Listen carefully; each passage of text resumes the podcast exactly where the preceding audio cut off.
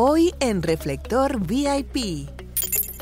Cristina Saralegui, una de las conductoras más queridas de la televisión hispana, causó emoción entre sus seguidores al reaparecer en redes sociales después de 10 años de ausencia de la televisión.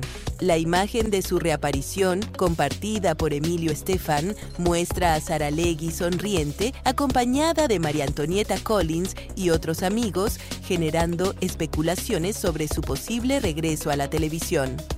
En Ecuador, se vivió un incidente alarmante cuando delincuentes tomaron en vivo las instalaciones de TC Televisión, un importante canal de televisión del país. Este suceso forma parte de una creciente tensión y violencia en Ecuador, donde el presidente Daniel Noboa declaró el estado de emergencia y toque de queda en respuesta a la crisis penitenciaria y la violencia de bandas criminales. En otra nota, Nico Occhiato y Flor Jazmín Peña confirmaron su relación con una foto en las redes sociales. En la imagen, Occhiato aparece sin camisa abrazando a Flor, quien lleva un bikini junto a Carlos, el perro de Occhiato.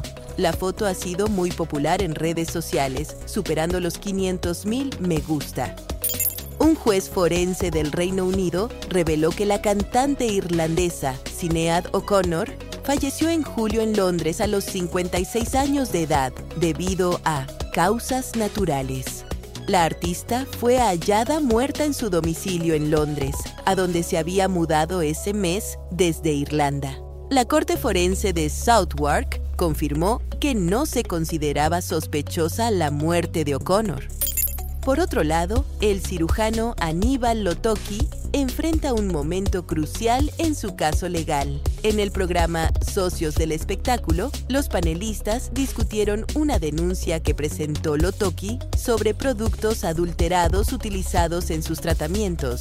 La denuncia parece indicar que Lotoki reconoce que los efectos adversos en las víctimas fueron debido a los productos que utilizó, algo que previamente había negado. Por último, Martin Scorsese ha finalizado el guion de su próxima película, una adaptación del libro A Life of Jesus de Shusaku Endo. La película, que se centrará en las enseñanzas de Jesús, está planeada para ser filmada a finales de este año. Scorsese busca hacer la historia más accesible. La cinta tendrá una duración de 80 minutos y será una colaboración con el crítico y cineasta Ken Jones. Esto fue Reflector VIP